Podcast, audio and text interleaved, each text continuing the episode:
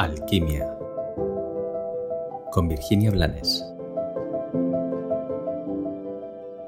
Hola, hoy, hoy pretendo compartirte una, un descubrimiento, ¿no? más que una reflexión, es un descubrimiento que, que hice hace no mucho tiempo. Y es una de esas cosas que me empeño en transmitir, porque para mí fue, wow, una profunda toma de conciencia, sanadora, que una vez más me metía en responsabilidad, también en libertad.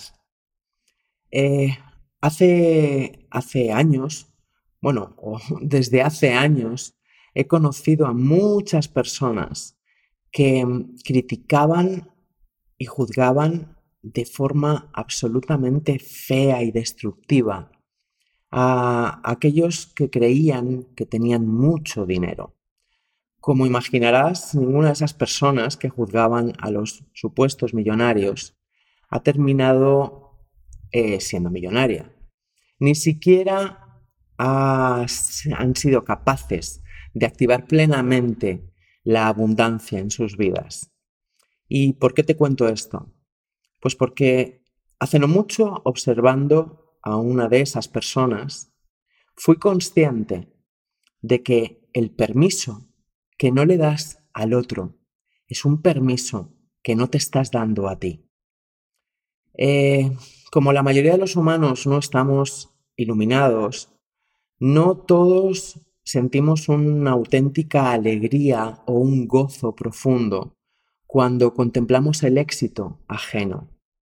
Pero es posible que sí eh, experimentemos ese gozo en algunas pequeñas parcelas y si miramos nuestra vida nos daremos cuenta de que eso que celebramos en el otro también se está manifestando en nuestra vida. Por eso, revisa, más allá de cuánto te duela no haber recibido un montón de permisos que necesitabas y que aún necesitas.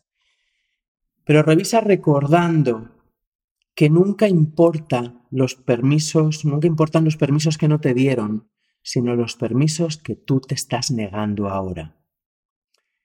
Esta, de verdad, es una de esas perlas sencillas que pueden transformar completamente tu vida.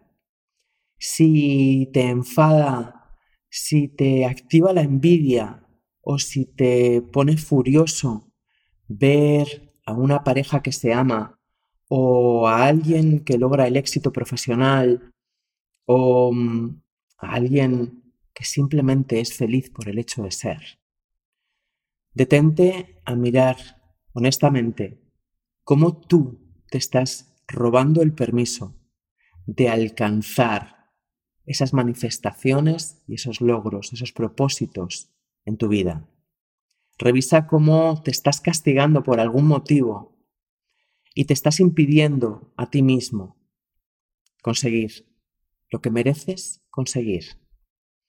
Y mm, si quieres dedicarle un poco más de tiempo, observa qué emociones se activan en ti y qué juicios vuelca tu mente cuando ves que otros lo logran, recordándote, dándote el dato de que es posible.